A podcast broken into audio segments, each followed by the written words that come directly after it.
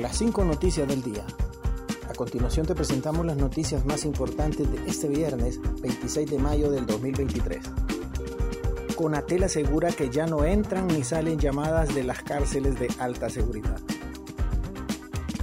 El presidente de la Comisión Nacional de Telecomunicaciones, Lorenzo Sauceda, confirmó que se cumplió a cabalidad con el bloqueo de las comunicaciones dentro del recinto carcelario en el contexto de la operación Refundación en la cárcel El Pozo, en Ilama, Santa Bárbara.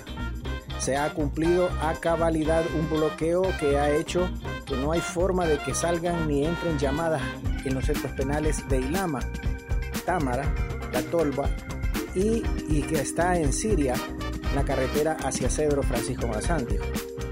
Sobre la regulación de la venta de chip, aseguró que actualmente se mantiene una campaña en los medios de comunicación donde se alerta a la población de que no adquieran el chip sin el registro correspondiente.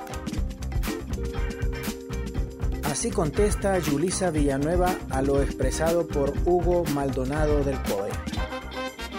La subsecretaria de Seguridad Yulisa Villanueva se mostró muy molesta este viernes por la fuerte crítica del presidente del Comité de Derechos Humanos Hugo Maldonado, y le aseguró que aunque aún no se ven las respuestas, a ellos eh, no les temblará la mano para generar el cambio que el pueblo hondureño quiere y merece.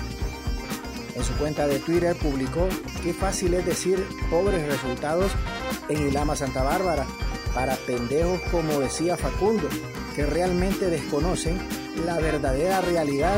Sumen y hagan patria. ¿Y quién dijo que la operación había terminado? Adelante, dijo Yulisa Villanueva.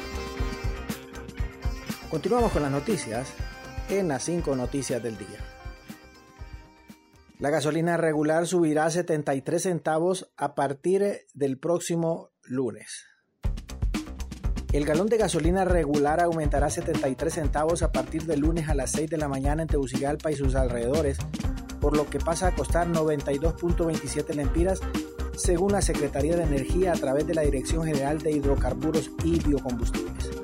Mientras tanto, el costo de la gasolina superior bajará 46 centavos, siendo su nuevo precio de 104.26 lempiras.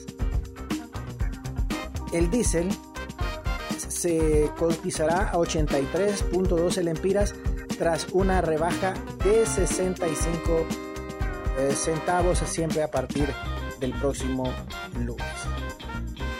Héctor Zelaya descalifica el informe sobre nepotismo del CNA.